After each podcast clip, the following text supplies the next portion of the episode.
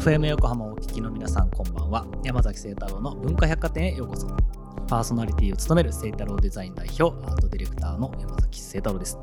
さて、えー、今週も島田克義さんをお迎えしてお送りをしていきます。ということで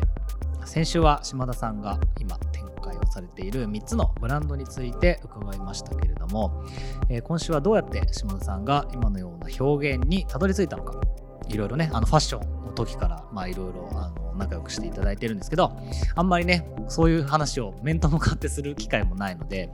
あの紐解いてみたいなと思っています、えー、そんな文化百貨店ではメッセージもお待ちしています。Twitter、Facebook、Instagram、 note の公式アカウントをフォローしてコメントやメッセージを送ってください。それでは山崎晴太郎の文化百貨店今夜も開店です。Culture Department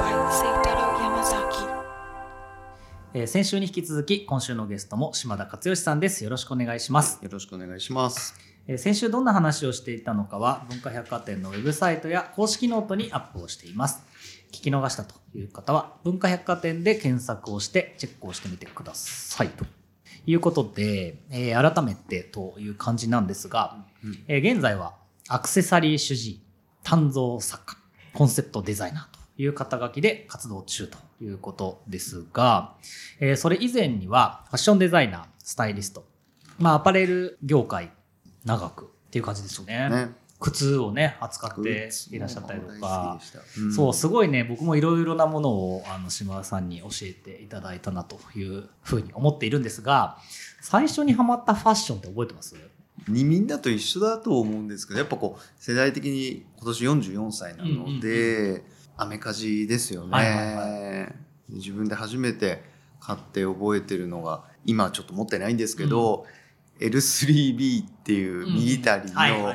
大きい襟がついた、ファーのついたあのものっていうのを買った記憶がありますね。なるほど、ね、あとこれは今でも使ってるんですけどグレゴリのピンクのバッグっていう、はい これ仕事にするのはなんで、まあ、ファッションってみんな結構通るは通るじゃないですか、はいはい、そこからなんか仕事にするってギアが変わると思うんですけど。高校中学から好きだったっていうのでそういった学校に入って、うん、まあそのまま卒業して夜間でグラフィックの学校も通ってたんですけど、えー、通いながら昼間、まあ、お洋服屋さんで、まず販売員からスタートっていうのが、まあ、きっかけではありますね。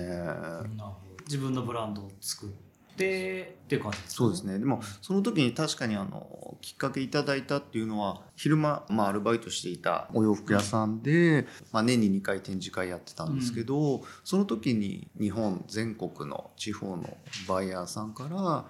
あ、島田君の作るお洋服を見てみたいとか買いたいなっていうことをこう言われたことがきっかけで、まあ、自分で退社して独立してやるよ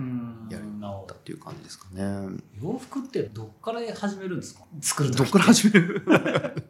いやなんだろう。洋服って僕すごい好きだし、うん。うん、すごいいっぱい着てきましたけど、はい。なんか制服作ったりとか、うん、まあ、いろいろ衣装のそういうのをプロデュースとかクリエイティブディレクションすることはありますけど自分でなんかゼロから作ったっていうことはあんま,、あんまないのでどうやって考えていくんですか？えっと、まずはでもこんなイメージで作ってみたいなっていうイメージからあとはこうその時はおかげさまでこう、まあ、素材作りとかもさせてもらってたんで生地のお世話になってるおじちゃんのところ行って、はい、いろいろ古い資料とかを見せてもらって、うん、縦糸変えよう横糸変えようっていうのが素材の開発から始まって、えー、イメージからデザインしていってでそうですね同時進行でこうデザインを具体的にしていくっていう感じですかね。なるほどね。まあそうね。やってきたからなんかさらっという感じですけどやってない意味からするとうんすごい難しそうだなっていう感じがねすごいしますけどね。やっぱ見るメッシュが洋服ってなんか衣食住なのに衣食住ってすごい人間の根源の部分じゃないですか。なのに人によって見るメッシュが全然違うっていうのは僕すごい面白いなと思ってて。確かにあの食事とかって結構みんなそれぞれのメッシュが世代をこう減るに従ってある程度細かくなってくると思うんです、なんですけどお洋服って本当に気にしない人は本当気にしないじゃないですか。気にしない。そこの中にグラデーションのその文化の深淵があるっていうのは、うん、個人的にはねすごい面白いなって思ってるところなんですけどね、まあ、ちなみに先週あのいろいろ活動をお伺いしましたけれどもあの、まあ、それこそアンティークとかヴィンテージとか結構その古いものとか時代を超えてきたものとか、まあ、そういったものに結構インスパイアされていたりとか、あとは時計とかもそうですよね。時計とか靴とか。なんかそういう印象があるんですけど、はい、このアンティークヴィンテージみたいなものってなんかきっかけはあったんですか？きっかけはそうですね、まあ、海外を旅行したっていうのがきっかけで古いものに出会ったっていうのと、あとは基本的にやっぱり歴史が好きなんです、シンプルに。シンプルに歴史が好きで、うん、あとは時代とともにこのデザイン様式が変わっていくっていうのも興味があって。うん、そういったのが古い時計になったりもう興味になったりとか、はい、靴に現れたりとか、うん、もちろんファッションの服装史の歴史の、まあ、変化に現れたりとかそういったの今の活動につながってるのかなとは思いますね。えそれなんかこう最初にこう掘った領域みたいなのってあるんですか？所有はしてなかったんですけど、うん、アンティーク時計ですね。あ時計？そこからなんですね。いきなり。その学生だった時に洋服関係の学校行ってた時に卒業論文を書くタイミングがあってその時に周りの人は身につける服装についてねこういろいろ自分なりに研究してまあ論文書くんですけど僕はアンティークの時計について論文を書いて。で先生から「お前だけだよ時について書いたやつは」みたいな。ね、いやだからその頃からもしかしたら、まあ、お洋服も好きなんだけど他の文化というかデザイン様式っていうのにもすごい興味があったんでしょうね。美術ですもんね。あまあまあまあ美術の歴史みたいな流れ。うん、まあデザイン様式とかいろんなそのまあ文化経済状態によっていろんなモチーフが出ては消えっていうことじゃないですか。うん、なんか好きな時代とかエリアとか様式とかなんかあるんですか？えーと、具体的にここってピンポイントではなくて、うん、まあ時代と時代の狭間ぐらいが好きですね。何かがこう移り変わ変わっていく瞬間というか、まあ、その何年かっていうか、はい、まあ、それが多分それぞれの時代であると思うんですよね。変わっていく過渡期というか、その間がやっぱ見てて面白いなみたいな、まあ、古いジュエリーとか見てても面白いし、その洋服の構造とかデザインが変わっていくものを古着屋とかで見てても面白いし。ちなみにこれアンティークとかヴィンテージに触れることでなんか自分の中でいろいろなんか変わったこととか広がったポイントとかなんかそういうのありますか、うん、まあものづくりは長くしてるんですけどやっぱりより構造というか素材感っていうのはすごく体験するようになりましたね、うん、自分でまああの触れてみてで作り変えてみて、うんやっぱりその体験感じることっていうのはやっぱありますね。素材感、うん、あれ今扱ってる素材って何何なんになるんでしたっけ？シルバーとゴールドとプラチナですね。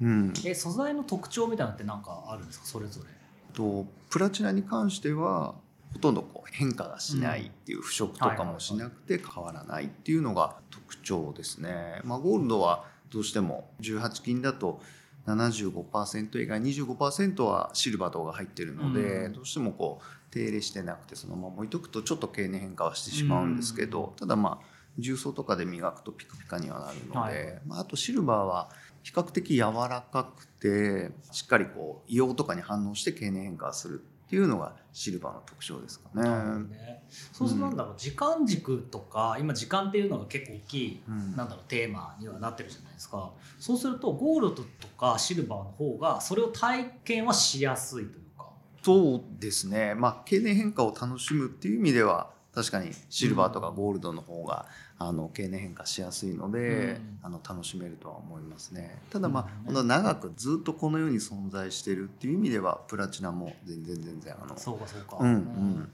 なるほど。ありがとうございます。このアクセサリーっていうものを、まあ、例えば作り変えたりとか、まあ、いろいろその、まあ、物語をこう継いでいくというんですかね。なんかそんな形のアイテムなのかなというふうに思っているんですけど、まあ、お客さんとか買ってくれた方々が持っているその時間とか物語にこう寄り添っていくわけじゃないですか、はいはい、なんか意識されてることってあるんですか？なるべくしっかりこうヒアリングに時間をかけるっていうとこですかね、うん、大体23時間はしっかりこうあそんなに？まあ僕のくだらない話も含めて あのいろいろ聞かせていただいて。その中からそうですねどこをこうチュースしようかっていうのを考える感じですかね。これちなみにこう普段は人のものを作られてると思うんですけど、なんか自分の愛用品とか自分のものの中で一番こう物語を持っているものとか、なんか大事にしてるものとかってあります？多分ずっとつけてたりするのがやっぱり指輪なので左手のこの指輪はもうだから15年20年とかずっとつけてるので、左手のゴールドの指輪かもしれないですね。あえもう外さずにじゃあずっとつけて。るあ外さずに本当ずずっとつけてますね。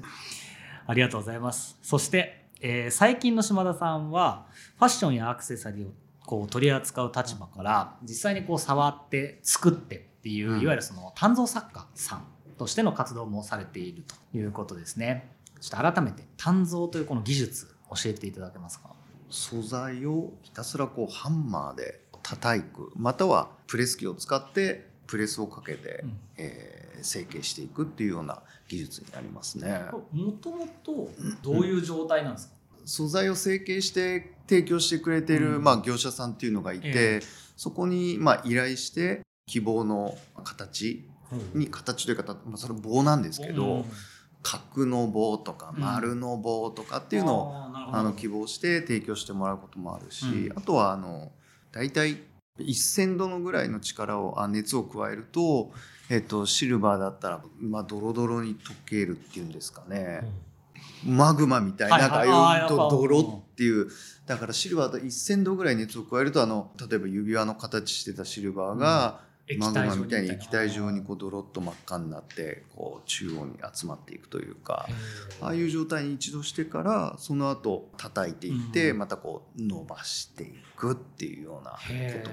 やりますね。うん、それってあれですか？そのジュエリー業界というかの中でいいわゆる一般的な作り方がその鍛造っていう作り方になるんですか？えっと一般的な作り方は鋳造っていう作り方が今一般的で型を作って、そこに溶かしたシルバーゴールドとかを流し込むっていう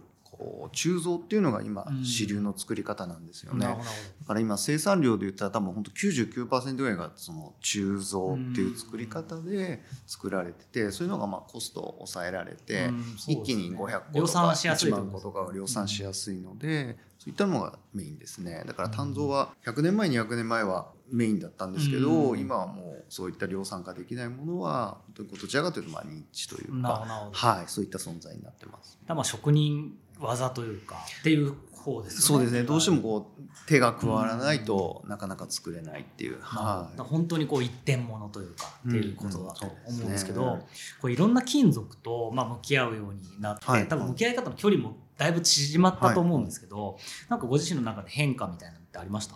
鍛造とあとプラスその最新のこう 3D キャドとかを使うことで、頭の中で想像してるデザインっていうのが、ほぼ100%できるっていうのが多分現代なんですよね。うん。なので昔ながらの作りと新しい技術っていうのをこうミックスしてみんながこう喜んでもらえるデザイン他にはないデザインっていうのを提供したいなっていうのが今の活動ですね。なるほどね、でちなみに1個作るのにどんぐらいかかるんですか？1日で1個2個とか、なるほど、はい、鍛造の方はですね、はい、こうリファインとか一点物ジュエリーとかだともうちょっと時間かかっちゃうんですけど、うん、すごいな。なかなかなかなかですよね。その転身の仕方というかね多分5年前10年前こういうことやってるとは。そうそう。自分が、まあ、手を動かしてここまでやってるとはうん。思ってなかったですね。すよいやーなんか人間っていろいろできるんだなって、ね、見てると思いますけれども。これ今はそのバングルがメインで作られてると思うんですすけど、はい。今後その鍛造でやっていきたいものとか作っていきたいものとかってあったりしますか、いや清太郎君の腕をジャックしてみたいですね。いやもうしてほしいですね。本当にどんだけ軽いのかっていうね。本当にぜひねお願いしたいと思います、うん。えーそれではここで一曲いきたいと思います。島田さん曲紹介お願いします。はい、ケミカルブラザーズスターギターです。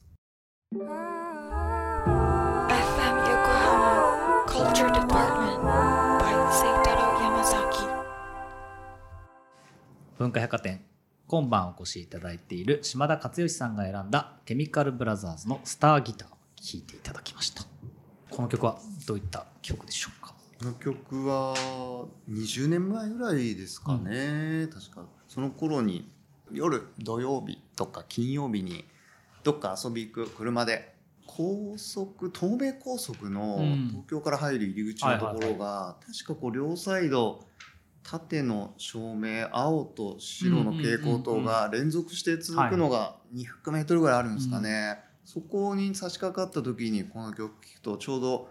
ああのちょうどあの、ドラムの音とか、うんと重なってうん気持ちいいなと。なるほどね。ありがとうございます。えー後半いろいろ聞いていきたいなと思うんですけれども、えー島田さんの活動をですねいろいろ見ているとこれファッションとかアクセサリーとかこういろいろななんだろうな回転が早い、まあ、業界の中でなんか一つのその、まあ、提言というかなんだろうななんか意思みたいなものを昔から結構感じるんですがこれ逆にこうその業界の中にいらっしゃってそのファッションの回転やっぱりこう産業としての課題もすごい大きく浮き彫りになってるじゃないですか。ね。なんかこのファッション業界ってどう見られてましたか？実際は自分もずっとあのその業界が長かったのでうん。感じてたのは、自分も比較的こう定番ものを当時から作っていた定番ものにプラスまあ23割はアクセントになるようなものもデザインも提案してたんですけど、やっぱり素材から開発からあの始めていたので皆さん今でもこう好きでいてくれる方はいらっしゃって、やっぱこう15年前のものを 今でも着てますって言ってたまにあのお会いすることもあるのでそれはそれでまあ嬉しいなとは思うんですけれどもあのまあ確かにどうしても5年10年安価のものがあったりもするのでどうやって中からというかちょっとこう横からというか少しでもね何かこう解決できればいいかなとは思うんですけれども、うんなかなかねあの自分はこうインディペンデントなので大きな動きにはできなかったりもするので、ただでも草の根的に何かこう自分に関わる人たちは大事に長いお付き合いを、あの知るきっかけになればなと思ってやらせてもらってはいますね。まあ、まさにね今やられていることもね、まあ、本当にその思想というか思いを継いでいくみたいなねはい活動にも見えるかなというふうに思うんですが結構そのまあ流行っていうよりはその時間であったりとか、素材との対話だったりとかなんかもう少しこう長いスパンで向き合っているようなことだと思うんですけれどもなんかいろいろそのヴィンテージだアンティークだとか今作られてる活動だったりとか、い、ろいろ俯瞰してみてなんか普遍性みたいなものって、うんうん。なんか共通項あると思います、うん。要はなんか時を超えるもののなんか共通した魅力というか。多分今2022年あたりからまたこう少しずつ変わってきたのかなとは思うんですけど、なんかこうその人の中の普遍性っていう、まあ、考え方もあるかなと思って、うんあとはもうもっと広く見た意味でのこうあの時代を超える普遍性とかもあると思うんですけど、今の自分の活動にもちょっとこう重なる部分はあるんですけど、なんかもうあなただけのもう特別なものというかあなただけのこう普遍的なものっていうのを提供したり見つけられたらいいかなっていうような、はいことも考えますね。うん。それってやっぱ人それぞれになんかまあライフスタイルがあったりとか、はい。なんかいろんな価値観があるみたいに、うん。なんかそれをこう見つけて寄り添うように提供していくみたいな、そんな感じのイメージですか、はい。なるほどね。ちなみに多分聞いているリスナーの方々もなんかいろいろ聞いたけどアクセサリー久々チャレンジしようかなって思った大人のまあ女性はね、まあ、すぐ多分いけると思うんですけど、うん男性って何をおすすめしますか？男性ですよね、はい。ポイントはでも2つかもしれないですね、あのカジュアル感のある仕上げのものというか基本こうどうしても指輪とかバングルとかジュエリーとかってこう、ピカピカしてるものが多いと思うんですよ。でピカピカしてるもちろん高級感があってあの素敵なんですけど、40代50代なんかちょっとさらっと1点だけつけてみようかなっていう方には、まあ、ピカピカしてなくて、うん。ちょっとこうカジュアル感のマットな仕上げとかざらつきのある、うん。こうギラギラしない見た目のものっていうのは、多分どんなお洋服とか、あースニーカーとかにも合わせやすいかなと思いますね。あとはもう一つは華奢なものじゃなくてある程度幅のあるものっていう方がお似合いになると思います。多分どっしりとした印象になるというか、どうしてもこう華奢なものだとちょっとこう頼りなく見えてしまったりもするので、ある程度幅とか厚みがあってあの仕上げ感がちょっとカジュアルというかうんピカピカしてないものであれば多分ゴールドでもプラチナでも合わせやすいかなと思いますね。うん、そうか。なんかね、そんな目でね、見ていただければと思うんですけど、やっぱりあれですかね、最初につけやすいのはバングルですかね？バングルだと思います。そうですよね。指輪ってね、なかなかこう、チャレンジしにくかったりしやっぱりますよね。なんか男性の中だはとちょっとやっぱハードルが、まあうん高いですね女性はね全然あの指輪からっていう人が多いと思うんですけど、やっぱどうしてもハードルあるんで、うん、確かにね、ぜひね、そんな視点でバングルを見て、見てはと。もちろんあれですよね、ご相談に伺ってもいいわけですよね。もちろんでございます。はい。ありがとうございます。そして最後に、えー僕山崎清太郎はアートディレクターデザイナーいろいろアーティスト活動したりとかいろいろやっているわけなんですがもしコラボレーションするとしたらどんなことをしてみたいもしくはできると思いますか？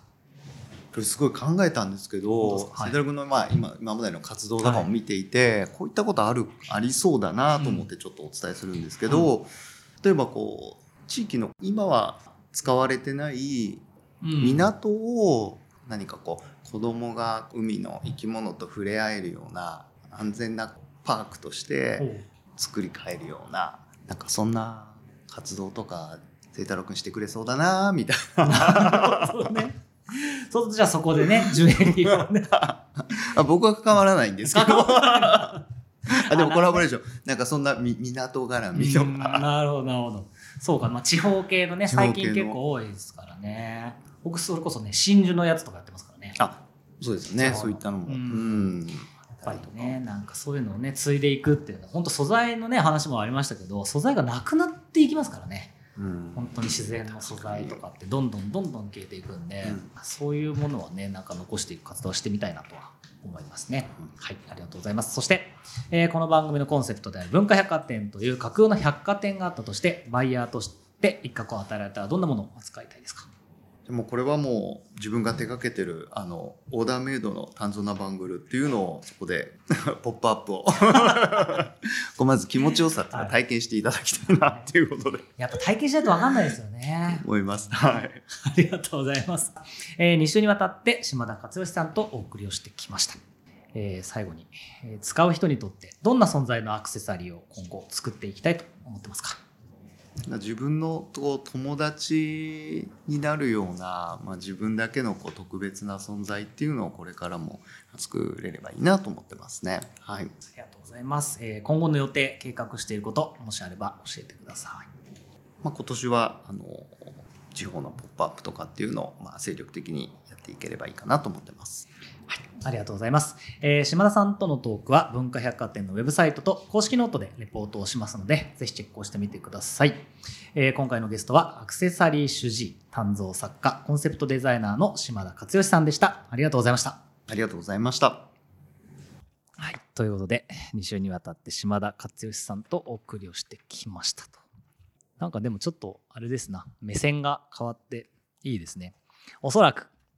今日今から僕は相談をするので、いつだろうな、どれくらいできるんでしょうね。なんか数ヶ月後ぐらいの写真で手首が変わったなって気づいていただければいいかなと思います。ぜひね、なんか皆さんももう一度そういったものを再発見